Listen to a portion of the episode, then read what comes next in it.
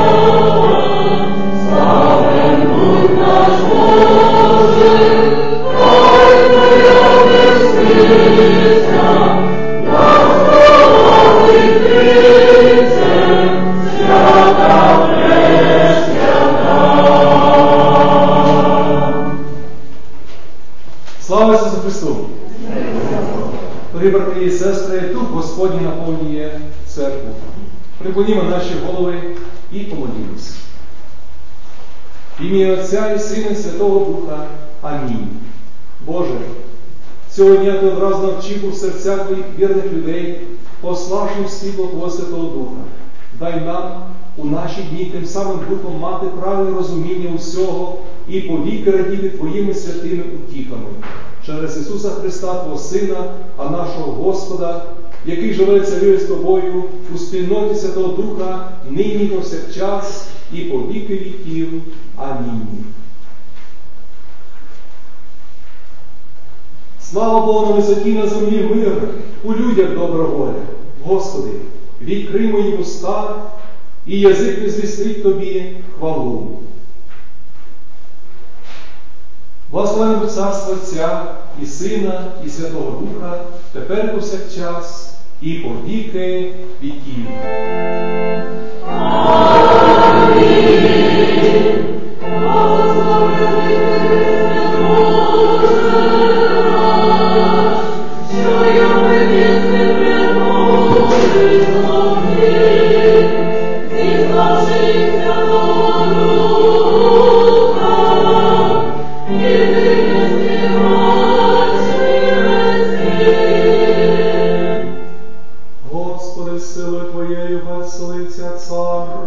и спасением Твоим ядрен сильно радите.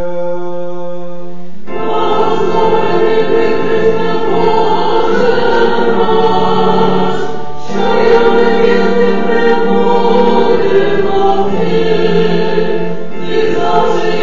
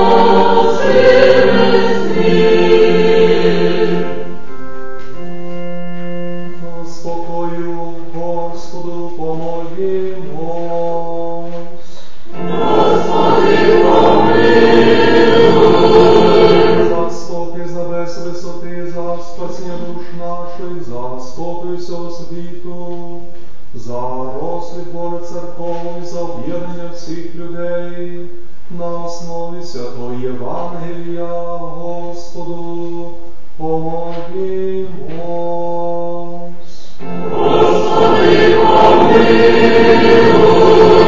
Щоб всі люди через віру в Ісуса Христа сталися дітьми Небесного Вітця і велорозумне, чесне і праведне життя Господу. Помогімось.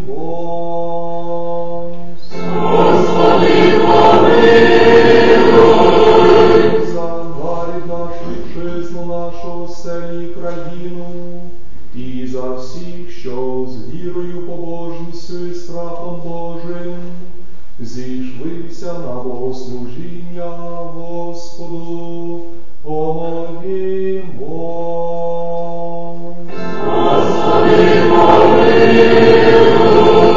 Щоби наш нарід надільний був духом знання освіти і доброю волею читання святого письма, Господу помолімось.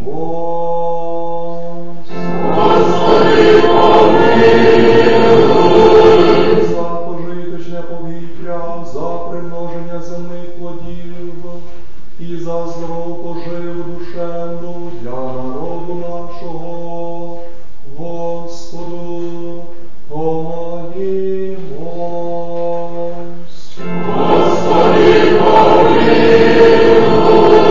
За вічне чужинів недрузі, тяжкій праці, неволі полоні, за просвідчення і спасіння їх, Господу,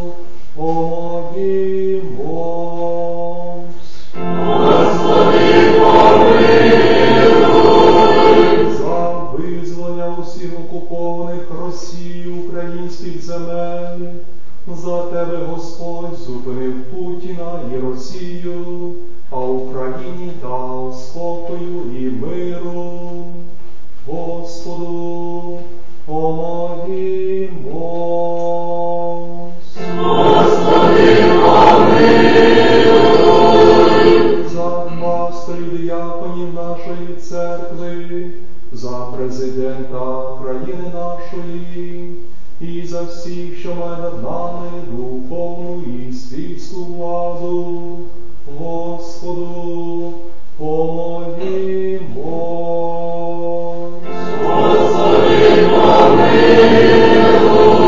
Щоб позбутися нам усякої журби, гніву, небезпеки, недолі. Господу, помолімось.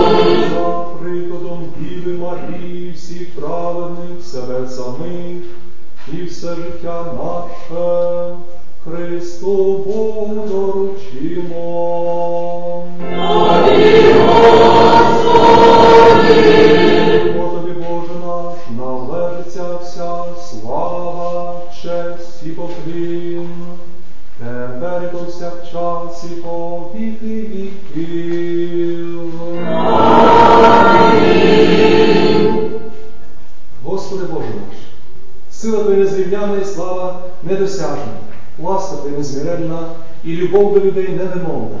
Зглянься ж, владико, з милосердя понад нами і над народом нашим, і вчини нам і тим, що моляться з нами, багату ласку Твою і милосердя Твоє.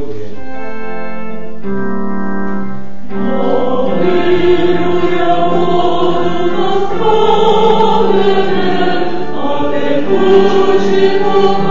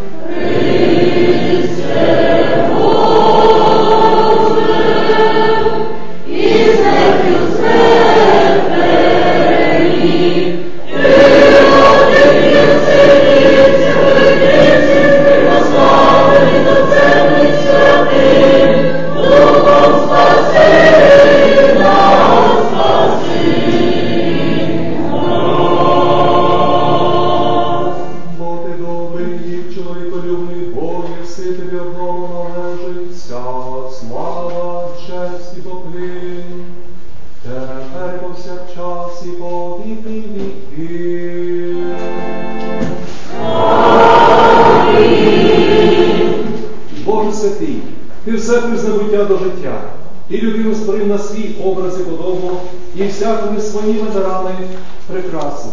Тому, хто просить, ти даєш мудрість і розум, і не погоджуєш грішником, а наставляєш каяття на спасіння. Сам, владико, зглянься на нас ласкою Твоєю, прости нам всяку провину, душі тіла наші освяти, і прийми з наших три святу пісню.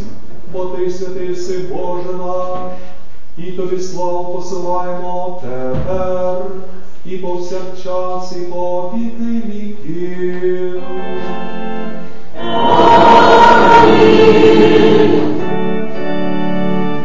Щоб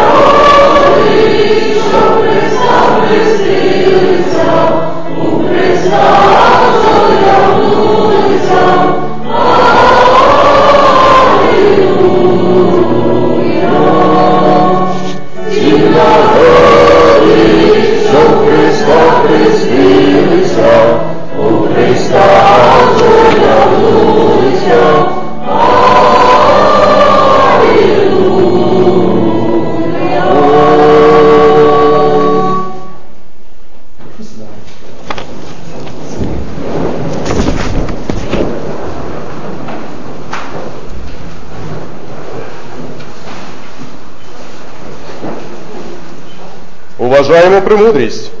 Послухаймо слова з книги пророка Йоїла, розділ 3, вірші з 1 по 5. Уважаймо. І буде по тому, вилює духа свого на кожне тіло, і пророкуватимуть ваші сини і ваші дочки, а вашим старим будуть снитися сни, юнаки ваші бачити будуть видіння, і також на рабів та невільниць за тих днів вилю духа свого. І дам я ознаки на небі і на землі, кров та огонь та стовпи диму. Заміниться сонце на темність, а місяць на кров перед приходом Господнього дня, великого та страшного. І станеться, кожен, хто кликати буде Господнє ім'я, той спасеться, бо на Сіонській горі та в Єрусалимі буде спасіння, як Господь говорив, та для тих позосталих, що Господь їх покличе. Уважаймо, послухаймо слова з дії святих апостолів, розділ 2, вірші з 1 по 21. Уважаймо. Коли ж почався день п'ятидесятниці, всі вони однодушно знаходились вкупі, і нагло шум із неба, ніби буря раптово зірвалась, і переповнила весь той дім, де сиділи вони. І з'явилися їм язики поділені, немов би огнені, та й на кожному з них по одному осів. Усі ж вони сповнилися Духом Святим і почали говорити іншими мовами, як їм дух промовляти давав. Перебували ж в Єрусалимі юдеї, люди побожні, від усякого народу під небом. А коли оцей гомін щинився, зібралося безліч народу, та й диво далася, бо кожен із них тут почув, що вони розмовляли їхньою власною мовою. Усі ж бентежились та дивувались, та й казали одне одному. Хіба ж не галілеяни всі ці, що говорять? Як же кожен із нас чує свою власну мову, що ми в ній народились? Парфяни та мідяни та еламіти, також мешканці Месопотамії, Юдеї та Кападокії, Понту та Азії, і та Памфілії, Єгипту і лівійських земель, край Кірени, і захожі римляни, юдеї, нововірці, критяни і араби.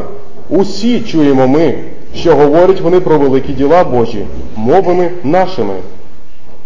І всі не виходили з дива, і безрадні були, і говорили один до одного, що ж то статися має.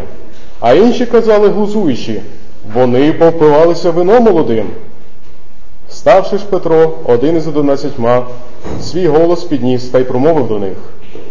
Мужі юдейські та мешканці Єрусалиму, нехай вам оце стане відоме, і послухайте слів моїх, бо не п'яні вони, як ви думаєте, бо третя година дня, а це те, що пророк Йоїл передрік. І буде останніми днями, говорить Господь, я вилю від духа свого на всяке тіло, і будуть пророкувати сини ваші та ваші доньки, юнаки ж ваші бачити будуть видіння, а старим вашим сни будуть снитися. І на рабів моїх, і на рабинь моїх за тих днів я також вилю від духа свого, і пророкувати вони будуть. І дам чуда на небі вгорі, і внизу на землі ці знамена, кров і огонь, і куряву диму. Переміниться сонце на темряву, а місяць на кров, перше ніж день Господній настане, і великий та славний. І станеться, що кожен, хто покличе Господнє ім'я, той спасеться. Це все Слово Боже. Алілуя!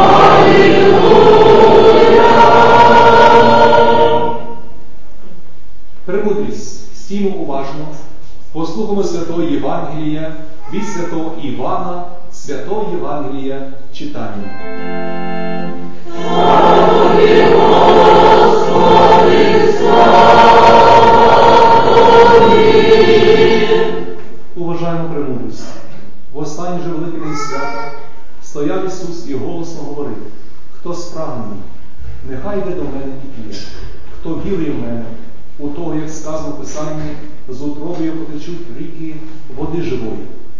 Це сказав він про Духа, якого мали прийняти віруючи в ім'я Його, бо ще не було на них Духа Святого, оскільки Ісус ще не був прославлений. Багато з народу, почувши ці слова, говорили, Він бо істину пророк. Інші говорили, це Христос. А ще інші казали, хіба з Галілеї Христос прийде? Чи не сказано в Писанні, що Христос прийде з роду Давидового із Віфлеєма, з того міста, звідки був Давид? Отже, виникла народ через нього незгода. Деякі з них хотіли схопити його, але ніхто не наклав на нього рук. І слуги повернулися до пересвященників і фарисеїв і дорікали їм, чому не привели його. Слуги повіли. Ніколи не говорила людина так, як цей чоловік. Фарисеї ж сказали їм, невже й ви спокусилися? Хіба увірував у нього хтось з начальників або з фарисеїв? Але цей народ, що не знає закону, проклятий він. Никодим, один з них, який приходив до нього вночі, говорить їм, хіба закон наш судить людину, якщо раніше не вислухають її і не дізнаються, що вона робить? На це сказали йому, чи ти не з Галілеї, роздивись і побачиш, що пророк з Галілеї не приходить, і кожен пішов до свого дому. Це слово Боже. Дорогі брати і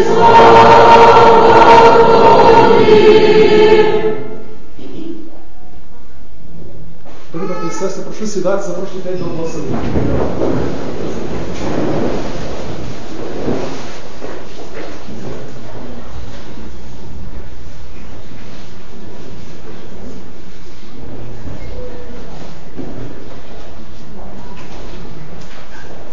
Любі дітки, ми живемо в місті і в нас є дуже велика річка. Як вона називається на графіні? Дніпро. Але став Дніпром, він звідкись має починатися, правда? Я знаю, що Дніпро починається десь на Валтайську, десь Чернігові саме в Росії, правда? Тобто кожна річка має що? Витік, джерело. джерело. Господь, Господь сьогодні каже також про витік свого духа. І Він каже, якщо в мене, того полються потоки живої води, річки живої води. Як Дніпро має свій витік із джерельця, так само наша віра в кого має витік? З Бога, з Бога із Христа, із Христа. І Христос нам віру, що ми жили вічно. Правда, цією вірою ми його ми маємо прощення гріхів, випадання і вічне життя. А чому ніхто спросив? Він нас любить, Господь хай нас благословить. Господь серце вічне собі. Хай Господь дає вам мир. Хай Бог вас благословить. Хай Господь дає нас вічне собі, хай Господь вам мир. Ідіть з миром, вивчайте Боже Слово. Слухайте своїх батьків вчителів, Отця і Сина, і Святого Духа. Амінь.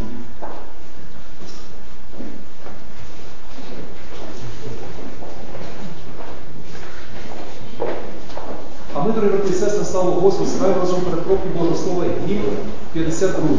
Отче Небесний.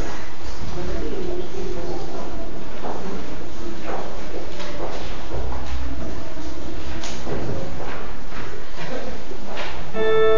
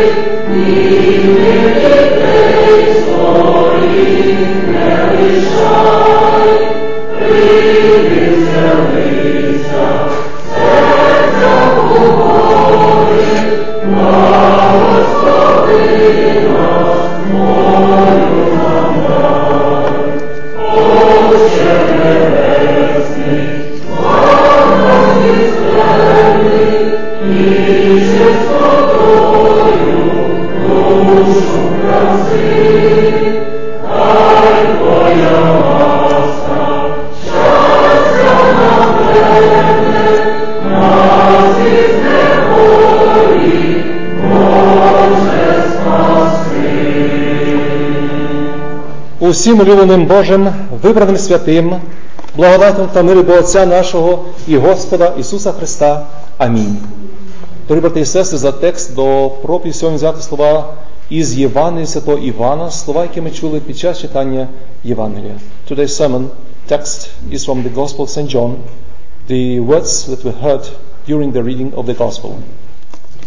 У Львівській національній галереї мистецтв є чудесна, любі брати і сестри, картина, написана уродженцем Слобожанщини Генріком Семирадським. На полотні зображена зустріч Сина Божого і Самарянки.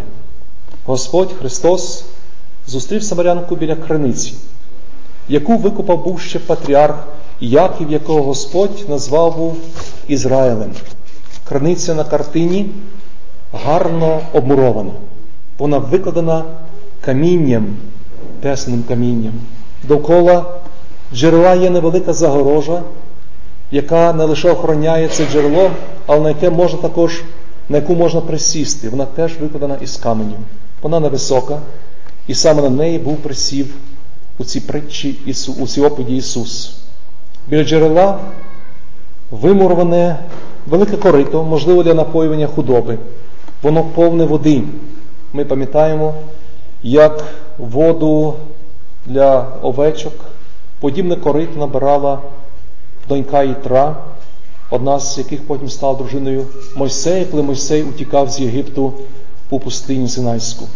На картині Семирадського це джерело прикрашене ще квітами і в'юнкими рослинами. Жінка прийшла набрати води, і Господь Христос розпочав з нею розмову про живу воду. Але що було б, якби криниця не мала води? Уявімо собі, що вона стоїть, як на картині Семирадського, обмурована камінням, обкладена тесаним каменем. Довкола неї збудована зручна загорожа кам'яна, на яку можна сідати і вести приємні розмови. Але в краниці немає води. Біля неї не росли б юнки рослини, біля неї не були б чудесні гарні квіти, до неї не приходили б люди. До неї вони не приводили б навіть своєї худоби, аби тут її напоювати. До неї не прийшла б самарянка з водоносом по воду, і тут не чекав би на неї Син Божий. Краниця цінна лише тоді, коли є там життєдайна волога, коли там є вода. Перший Яків був знайшов воду, а вже потім краниця була обкладена камінням і здобула всі інші прикраси. Перша була вода, а потім прикраси і все інше. Так само і церква. Перше є Євангеліє, перше є Господь Святий Дух, перше є віра і віруючі, а вже потім з'являється і будівля. Проте, як з криниці пропадає вода, так з церкви може пропасти і Євангеліє. Як замулюються криниці, і воду можна черпати лише з величезним трудом. Так може бути і в церкві, коли Євангелії закриваються масою інших учень, людськими переданнями. І якщо є Євангеліє, то воно є лише тоді, коли його читають на службі, а потім його викладають на бік і не проповідують. Біля криниці без води не спиниться ні Христос, ні Самарянка. У церкві без Євангелія не обіцяє бути Святий Дух. А де є Святий Дух, там є і люди, які прагнуть трудитися біля джерела води і біля Євангелія і розбудовують його оселю. Сьогодні ми святкуємо другу річницю освячення нашої церкви каплиці Святого Марка. Сьогодні ми шановуємо, приносимо подяку Господу за всіх жертводавців, особливо за брата Марка Швана. Ми дякуємо також за брата Марка Масмана, який перебуває нині з Господом, за його дружину Антуанету Масман. Ми також дякуємо Господу за президента Вісконського синоду Марка Шейдера, який висловив готовність сприяти ходу нашого будівельного тоді ще проекту. Ми дякуємо Господу за наших архітекторів Володимира і Миколу Віхарєвих, за будівельників і за всіх наших парафіян, які долучалися і до будови, і до численних прибирань у новозбудованій церкві, і до піклування про територію біля нашої церкви, і про піклування про і теперішній вигляд із мозаїками і всім, що ми маємо усередині. Чому ви це робите, любі брати і сестри? Відповідь на це ми знаходимо у сьогоднішньому Євангелії. Господь Христос каже, коли хтось прагне з вас, нехай прийде до мене і хай п'є. Хто вірує в мене, як каже Писання, то з утроби його ріки води потечуть. Господь звертається до спрагнених, тому що не спрагненим, не розкаяним, запеклим у власних гріхах людям, вода, яку дає Господь, не потрібна. Їм не потрібне прощення гріхів, їм не потрібне виправдання, як і не потрібна їм праведність. Вони вважають, що вони вже мають життя, і навіть якщо в них не буде вічного життя, то вони просто помруть, і на цьому все скінчиться, думають вони. Але це ілюзія. Ілюзія це марево. Марево людини, яка лежить на гарячому піску під палючим сонцем у пустелі і бачить фантазії, бачить марево. Реальність зовсім інша. І вона полягає в тому, що за будь-який гріх існує заплата. І ця заплата сувора, смерть. Реальність також полягає в тому, що якщо з фізичною смертю не настає ще повний кінець, то є ще реальність пекла, Воскресіння усіх мертвих дітей Божих до вічного життя, а дітей гріха до вічних муку аду, які ще називаються вічною смертю, бо там самотність, вогонь і темрява поєднані в незбагненному союзі і страждання у цілковитій самотності на всю вічність на мільярди і на трильйони років. Таке воно пекло. Закон веде до пекла. Закон каже нам, що всі ми згрішили і всі приречені до смерті. Але сьогодні Господь кличе тих, хто обтяжений гріхами, хто визнає свій гріх, хто кається, і всі, хто хоче жити до себе, до Христа і пити. Пити скільки захочеш, і пити, коли захочеш. Господь наче каже, ти згрішив, ти згрішила.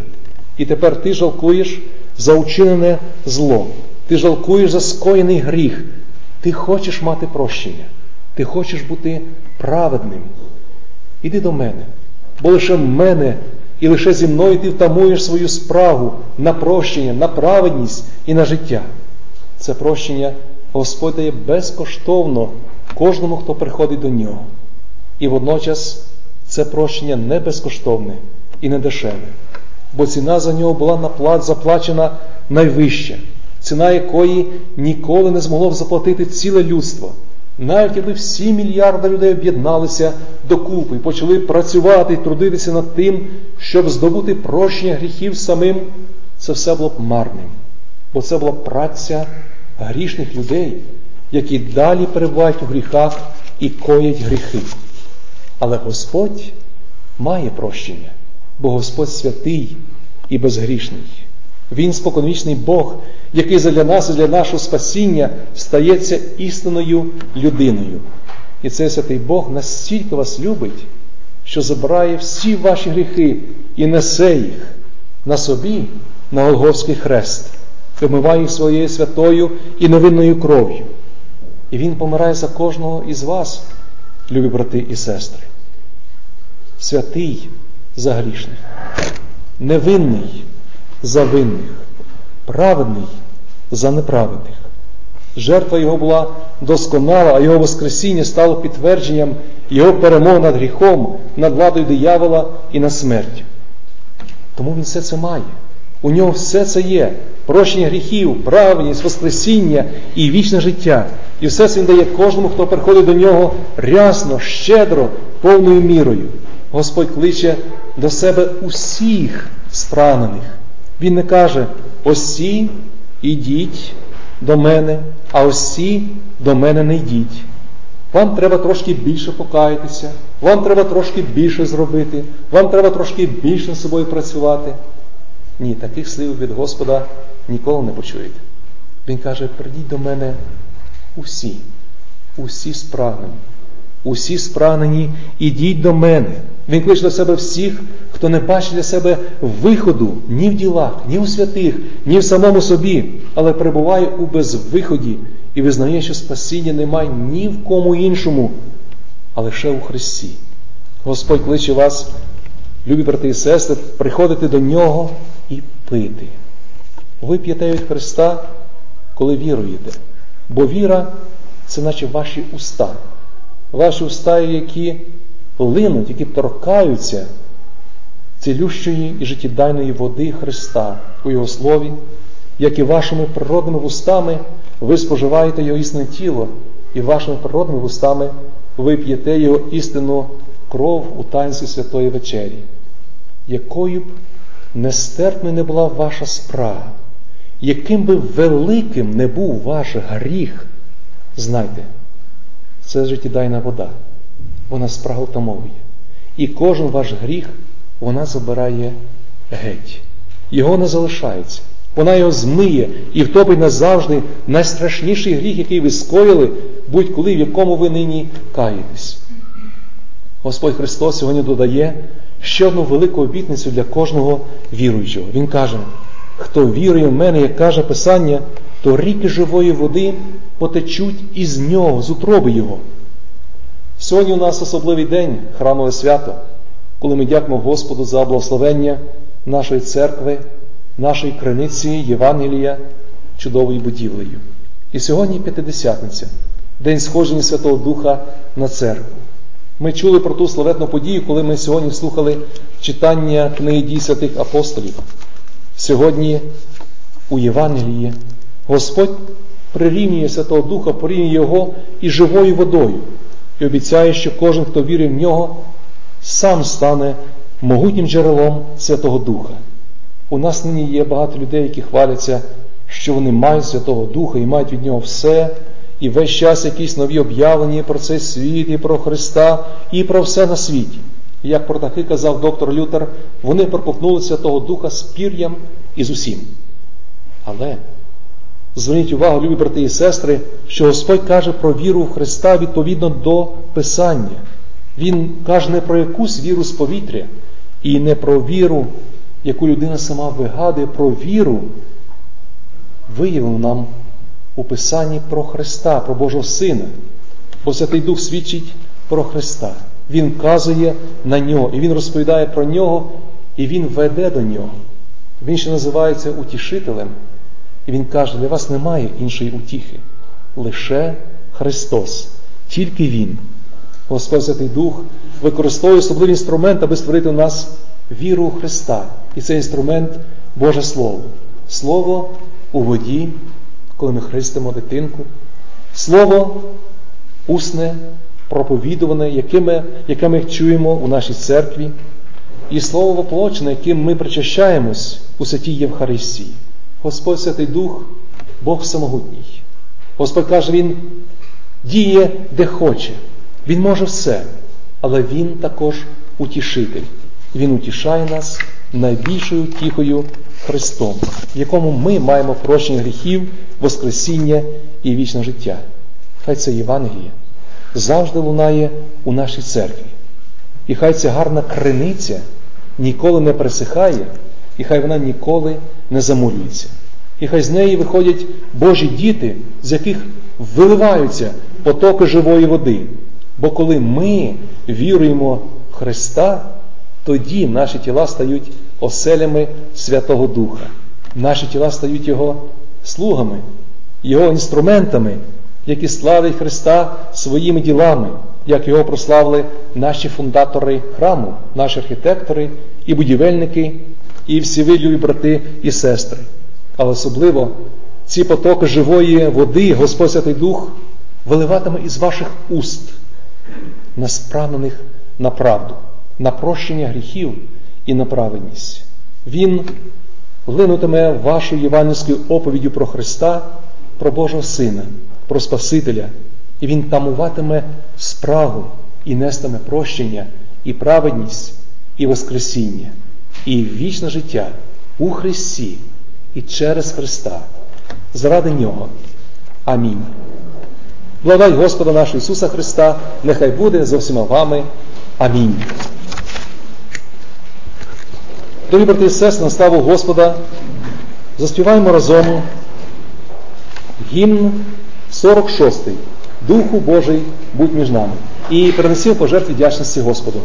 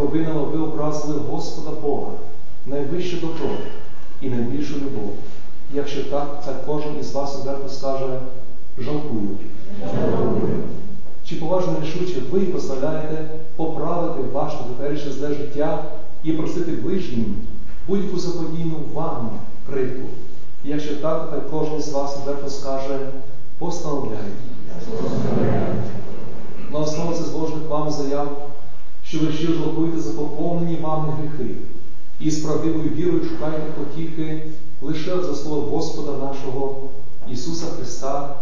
Я негідний слуга Його, покликаний і уповноважений проголошувати Слово Боже, ось цим заявляю вам змилування Боже і прощення усіх ваших гріхів, ім'я Отця і Сина, і Святого Духа. Амінь. Приклонімо наші голови і помолімось.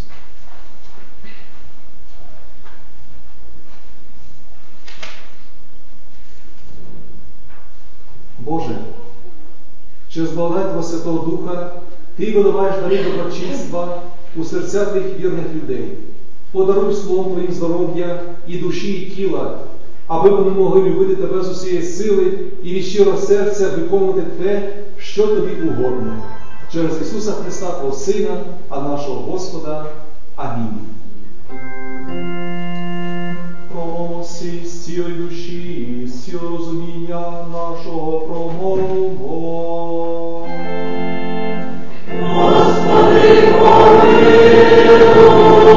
Господи, всемогутній Боже, відців наших, молимо Тебе з великої милості Твоєї, вислухай нас і помилуй.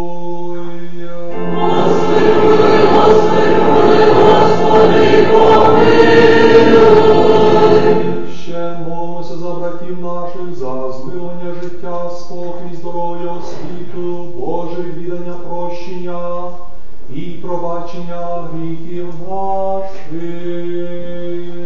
Господи, Господи, Господи, помилуй. ще молимося за оздоровлення і зцілення усіх поранених українських воїнів за оздоровлення, за покріплення сили, тілес і духовних, усіх жертводавців цього храму, а також Наталії з родини Анжели, з родиною Сергія, з родиною, Світлани з родини Альони, з родиною Єви, Марії, Костянтина, Петра, Світлани, Тетяни, Наталії, Володимира з родини Дмитра, з родини Валерія, з родини Станіслава, з родини Олександра, Марини, Любові, Софії, Пилипа, Максима, Ольги, Дмитра, Світлани, Віталія, Надія, Алія, Бивалія, Джана, Вероніки, Юлії, Віктора, Людмили, Івана, Антонія, Любомира, Олександри, Валентини, Наталії, Тетяни, Віктора, Дмитра, Якова, Світлани, Олі, Леоніда з родиною, Петра з родиною, Миколи з родини Віктора, з родини Олександра, з родини Вадима, з родини Олени, з родиною, Анастасії з родини Людмили, з родини Анни, з родиною, Євгенії з родиною, Анатолія з родиною, Нелі з родиною, Ніни з родиною, Надії з родиною, Сергія, Наталії, Олі, Олени, Людмили, В'ячеслава, Валентина, Олександра, Богдана, Катерини, Лесі, Олександра, Сергія, Яни з родини Андрія і Олени.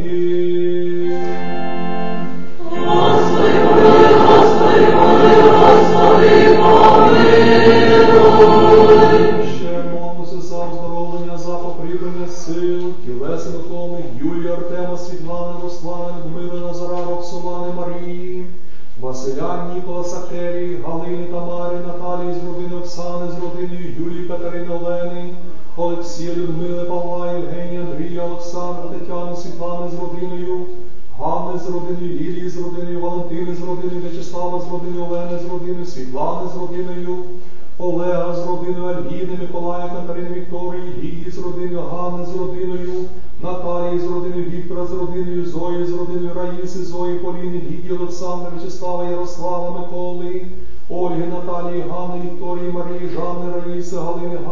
Дениса, Анатолія з родини, Валерія з родини, Сергія з родиною, Олександра і Наталії.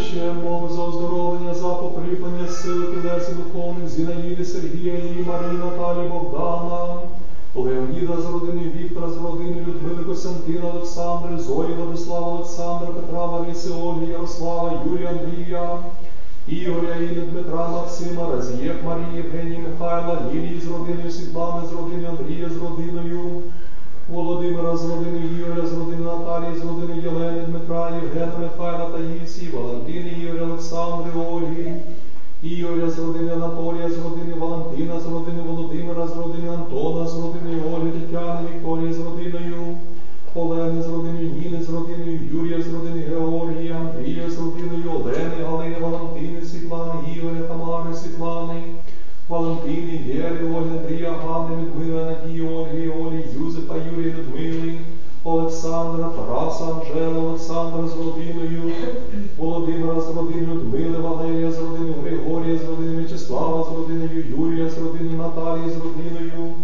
Лілії, з родиною Світлани, з родиною Оксани, з родиною Ірини, з родиною Лариси, з родиною Валентини, з родиною і Лариси з родиною.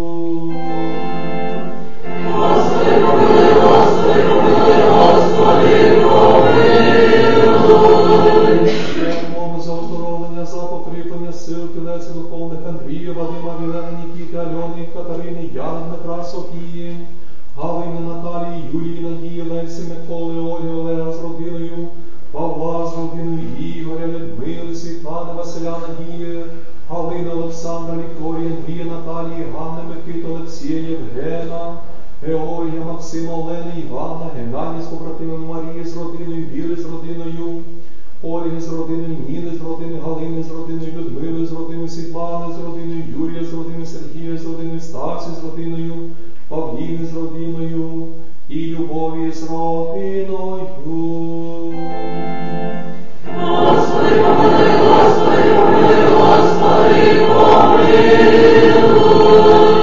Ще молимося за оздоровлення, за покріплення сил, тілеса духовних Юрія, Петра, Наталії, Олі, Володимира, Олександра, Марії, Максима, Олени, Ігоря, Поліни, Ксенії, Олексія, Тетяни, Андрія, Тараса з родиною Ірини, Христини, Петра, Надії, Ярослава, Анатолія, Юрія, Олени, Тамари, Романа, Ганни, Юлії з родини Марічки, Ірини з родини Стефанії, родиною Євгена, з родиною Любові, з родиною Надії, Кирила з родиною Володимира, Тетяни, Олега з родиною Ліни, Фаїни з родиною Лілії, з родиною Валентини, з родиною Владислава, з родиною Лариси, Арсена, з родиною Давида, Анатолія, з родиною Олени, з родиною Наталії, з родиною Олександра, Тетяни, Антона, Ольги, Ірі, Євгена, Миколи, Валентини, Ліни, з родиною Максима, з родиною Валерія, з родиною Олексія, з родиною Світлани, з родиною Олени, Любові, Дениса, Ганни, з родиною Тамари, Івана, з родиною Людмили, з родиною Володимира, з родиною Анатолія, з родиною Ірини, Олександра, Аркадія, з родиною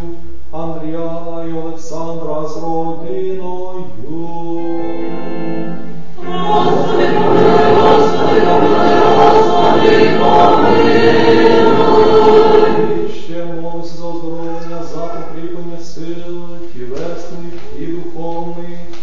Олени з родини, Андрія, з родини, Олександра, з родини, Таїсії, Наталія, Антоніни, Леоніда, з родини, Інни, Юлія, Валентина, Владислава, Сергія, Олександра, Анни, Марічки, Юлії, з родини, Василя, з родини, Юрія, з родини, В'ячеслава, Анжели, Катерини, Владислава, Марії, Ярослава, Святослава, Едварда, Богдана, Анастасії, Лариси, Володимира, Анастасії, Богдана, Володимира з родиною Олега, з родиною Петра, з родиною Бориса, з родиною Станіслава, з родиною Олега, з родиною Зої, Зінаїди, Марії, Альїни, Євстахії, з родиною Рути, з родиною Валерії, з родиною Барбари, з родиною Присили, з родиною Олександра, з родиною Антонети, з родиною Володимира, з родиною Ігоря, з родиною Валерія, з родиною Рути, Барбане, Марчан, Біжене, Лії, Ярослава, з родиною Марка, з родиною.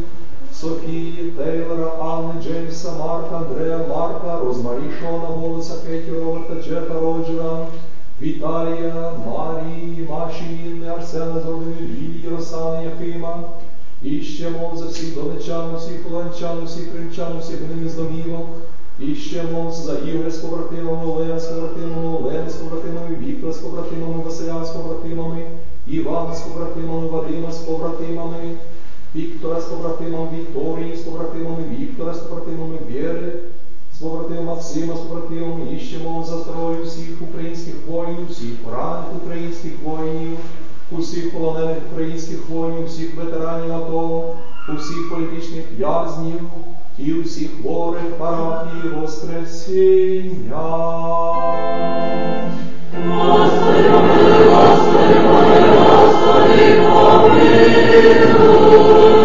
І ще молимося за тих, що потребують духа відродження, щоб Господь помилував їх над числа правди, від приїм Євангелія прилучив їх до своєї святої соборної і апостольської церкви.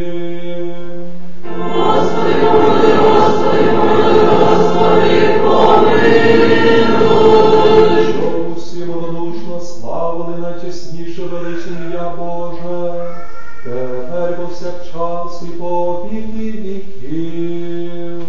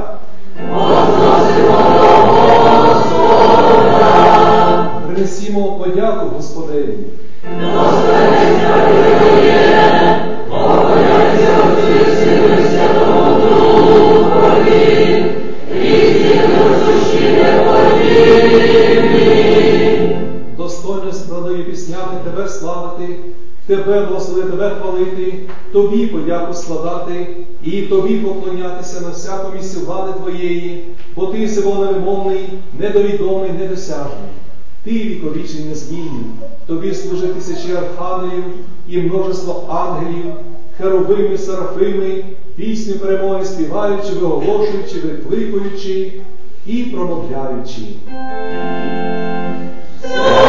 Господи, Господи,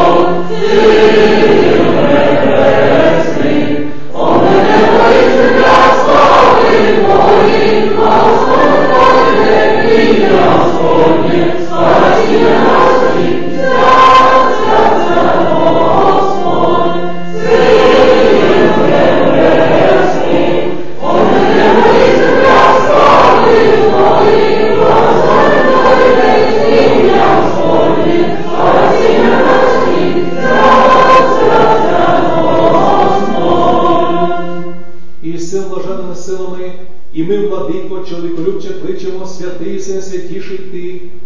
єдинородний син твій, і Дух твій святий, святий сине святіший, і велична слава Твоя.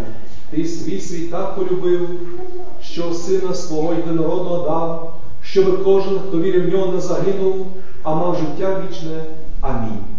Він прийшов і, довежучи діло нашого спасіння тієї ночі, коли був виданий, узяв хліб і благословив, поламав і давав всім учням і сказав: Прийміть, споживайте, це тіло моє, що за вас ламається.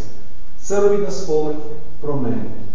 Так само по вечері, взявши чашу і подяку чинивши, він подав їм і сказав: Пийте з неї всі, ця чаша новий заповіт моїй крові, що за вас і за багатьох проливається на відпущення гріхів. Це робіть, коли тільки будете пити на спомин про мене. Пам'ятаючи все спасений заповіт і все, що задля нас сталося, жертва на Христі, гріх, Воскресіння, Вознесіння, просимо Тебе, Господи, і молимо, і благаємо. Зійшли Духа Твого Святого на всіх, що споживатимуть дари Твої, задля зміцнення віри у правді. Господи, Ти не святішого Духа Свого на апостолів зіслав, не відбери добрі від нас, а обнови нам, що мовимо з Тобі, і дай нам одним устами, і одним серцем славити і в піснях величати найсвятіше і величне ім'я Твоє, тепер і повсякчас, і по віки. Віків.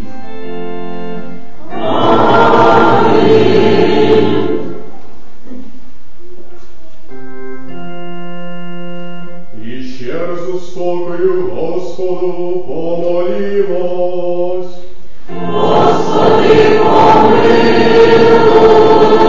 Цілення бездоганно, спокійно і безгріховно, у Господа просімо.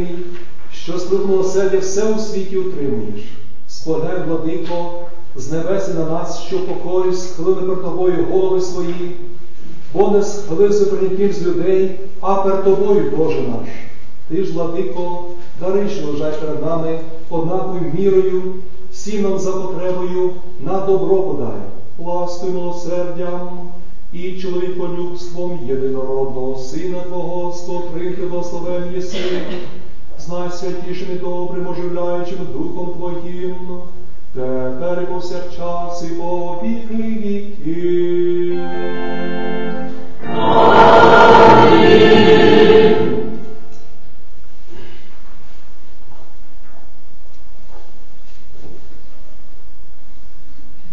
Уважаємо, святе для святих.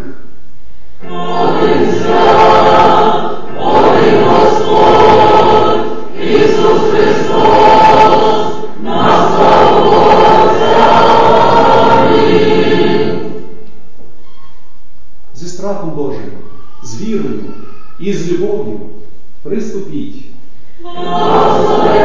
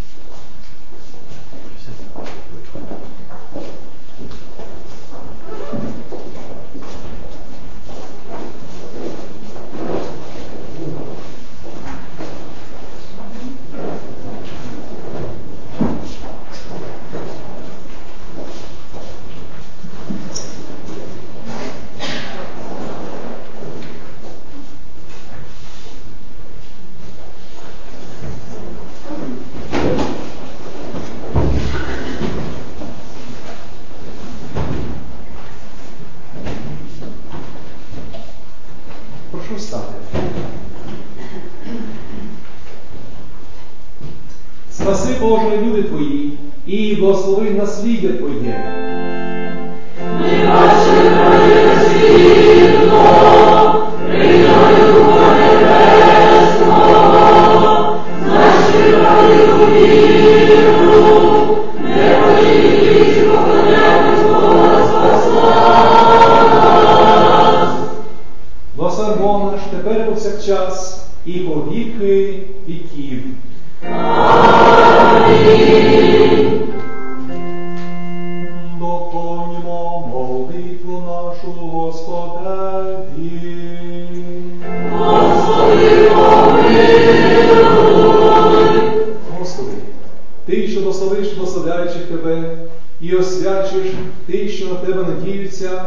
спаси людей Твоїх, і благослови насліддя Твоє, освяти тих, що люблять величність дому Твого. Прославив за Тебе божественною силою Твоєю, не покидай нас, що на Тебе надіємось. Подай спокою світові Твоєму, церквам Твоїм, цілому українському народові і всім людям Твоїм. Всякий бо добрий даток і звершний дар походить від Тебе Отця світла, і Тобі славу, подяку і поклін даємо з єдинородним Твоїм Сином і Святим Духом, тепер і повсякчас, і по віки віків.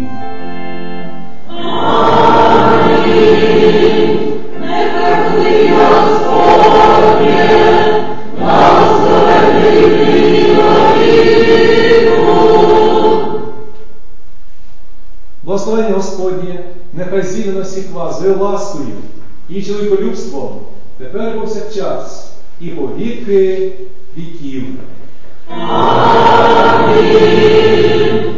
Прошу сідати.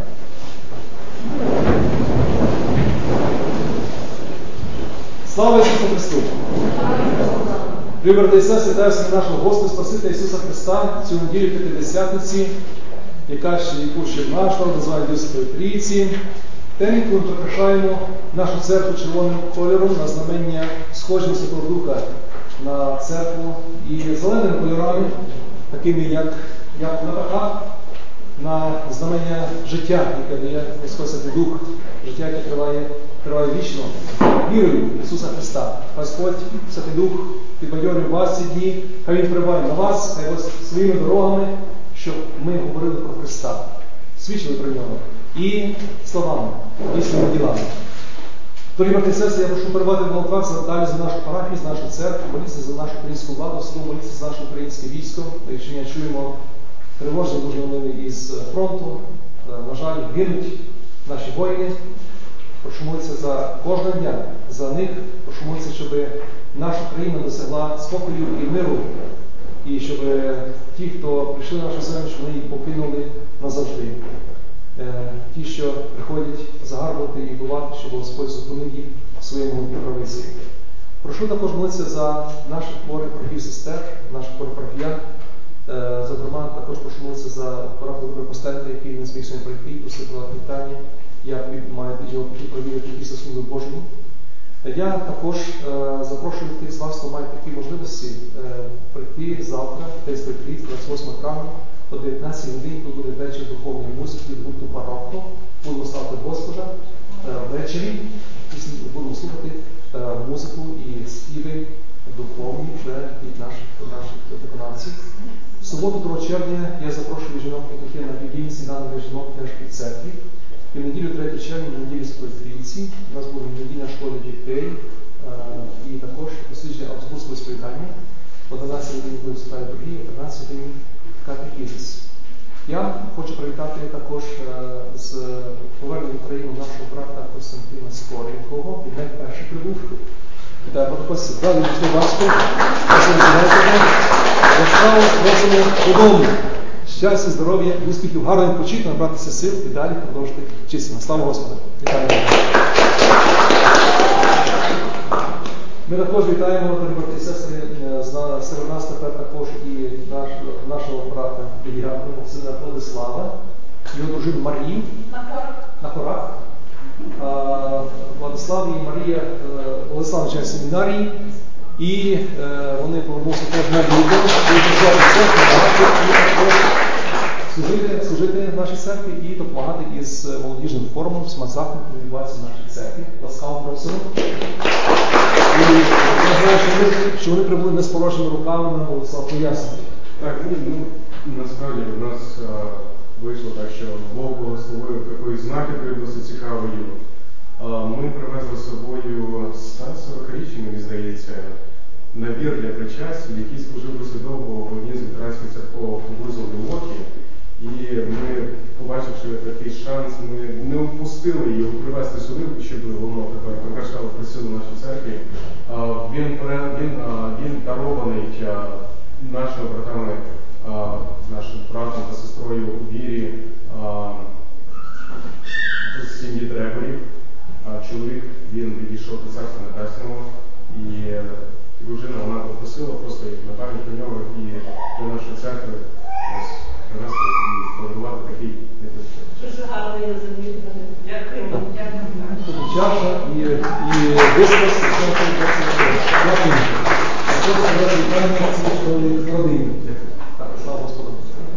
Ласкаво просимо додому так само Марія і Владислав. Ласкаво просимо. Так само я вітаю, вітаю. У нас була одна іменинниця, яка сьогодні день народження. Це Солошенко Єва, але з нами її сьогодні немає. Тепер її мама, передати наші щирі вітання. Чекаємо в церкві, хай вона зростає. Яка допомогу Богові на славу, церкві і Україні на користь. Так, щастя. Е, Ми також, е, дорогі брати і сестри, маємо ще е, кількох е, особливих гостей. Ви знаєте, на сьогодні храму свята. І я дуже радий вітати е, серед нас е, пастиря Джеймса Янте та його дружину Енн Янте.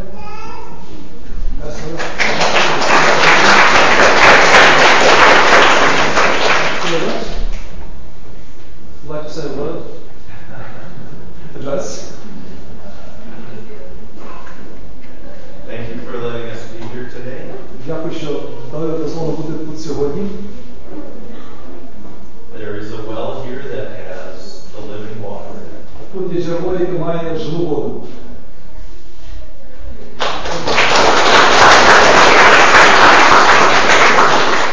Е, Минулого разу вітали нашу сестру Ольгу Мудрик, е, яка прибула до нас з Франції. Сьогодні я вітаю серед нас Юлію. Юлія, ми прізвище. Олександр. Ви її прізвище? Е, Так залишив слово. Як? Так, от. І син Олександр. Ласкаво просимо. Завжди ми раді бачити їх час під час відпустки серед нас. Ласкаво просимо. Хай благословляє також і сина, і сім'ю, і родину.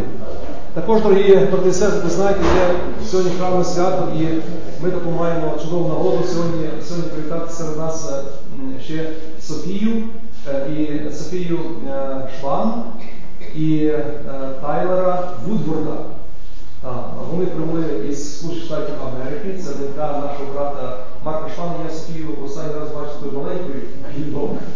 Тепер виросла така гарна пані Раковлей із. Uh, welcome. Ласкаво просимо. Be with us. Very happy to see you, Софія Шван and uh, Tyler.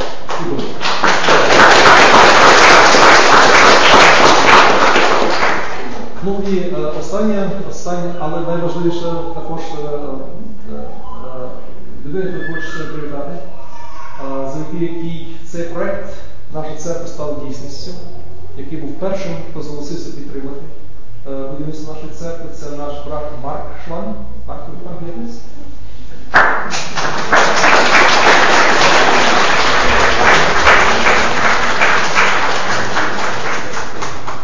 Е, Слава Просимо, welcome. Е, Со свој фундатор, наш правил бил фундатор Church.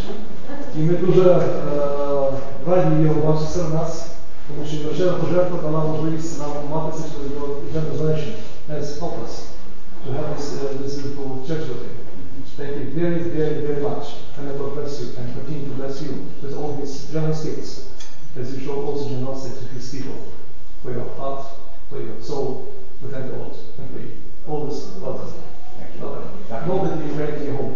Хай знає, що Україні є в нього домівка. Не тільки церква, а домівка. Thank you. І я хочу, хочу на знак, на знак е, е, вдячності. Ми фундаторам нашого храму даруємо картину. To the fundators Of our church, we give pictures. Це картина, е, на ній зображення е, лава. Е, Але знаєте, це дуже символічно, тому що, тому що е, звідси пішло християнство е, всією Східною Європою. Е, І ті часи, коли, коли християнство ширилось, то саме звідси йшли проповідники аж до, до Білого моря, і аж до Тихого океану, і далі, і далі, і далі. Uh, from this place, uh, Christianity was spread all the, all the way around Eastern Europe, all the way to the uh, White Sea, and to the Pacific Ocean, all the way to Alaska and other places there. Також. Дякую. Щиро дякую. Thank you very much.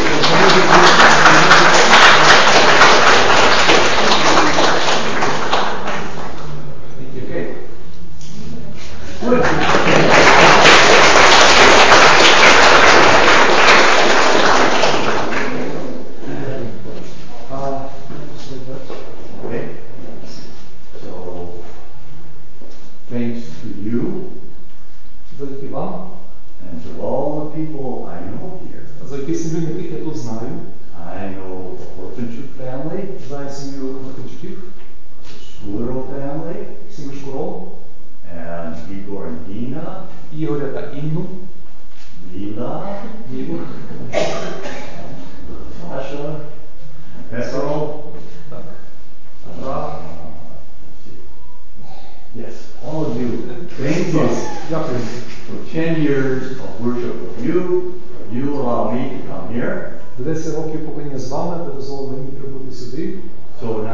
Privilege і тепер мій привілей to help support this church. допомогти підтримувати цю церкву.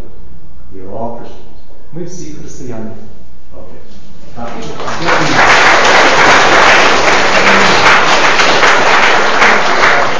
Я б хотів запросити брат е, Марк. Він, е, не знаю, наша церква називається Святого Марка, але чесно це Марк. Марк Шлайн, Марк Наступний.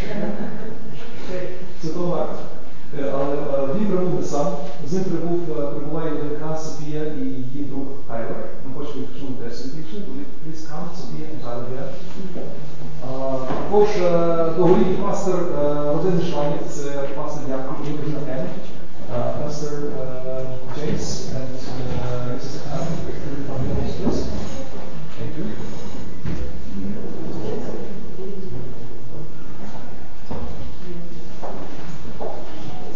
Ми також хочемо таку, знаєте, зробити згадку про відвідну Україну. Ми, е, ми маємо традицію хрести різбити. І ми хочемо е, почати один з хрестів більших для служителів, тому що в церкві чurch хрест для вас, для вас і для вас. Дякую. Дякую. Хай Бог ще раз.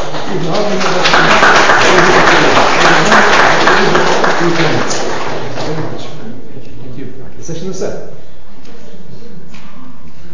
Як ви знаєте, uh, well, now I remember my roots. Okay, remember formation, but right. yes. Uh, 500 років тому uh, була реформація, і Національний банк України видав е, такі ювілейні монети. Uh, 500 years ago, there was reformation, and Ukraine was commemorating this event because Ukraine at that time was a, in the kingdom of Poland, and it was Principality of Ruthenia, Rus, and uh, there was reformation here too. І е, Національний банк видав такі монети спеціальні, присвячені реформації. 5, 5 гривень у нас 5 гривень коштує, 5 гривнева. Cost 5 гривня. You, uh, uh, coins were minted by the National Bank of Ukraine to commemorate uh, the Reformation.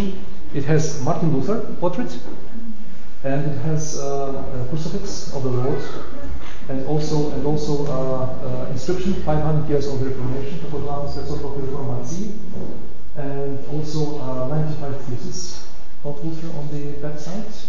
І також принцип реформації, сола грація, сола фіде, сола скриптура, і з- тут також є and also uh, solus Christus soli deo gloria. Також назад вам, uh, it's to commemorate you also as, as true inheritors of the Reformation, that your church has been so faithful to the principles of the Reformation as make, and is making sure that these principles and the word of God is spread all around the world. Також хочу дати ім'я, як представникам церкви, вірна христова інформація, яка поширює Боже Слово по всьому світу. Правда, Марко?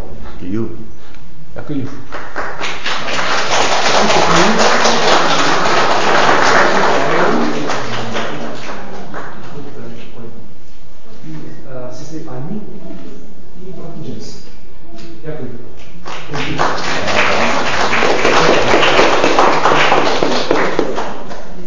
Дорогі брати і сестри, я хотів, щоб ми також попросили і для нашої сестри, якої сьогодні з нами немає, і для брата Кості, якого ми довго бачити, і для дядька Владислава, для сестри Марії, і також для наших е, любих гостів, для брата Марка, сестри Софії, брата Тайлора, сестри Анни і е, брата Джеймса, ну і Вагілі та у Господа. May have a blessed year to you in the Lord.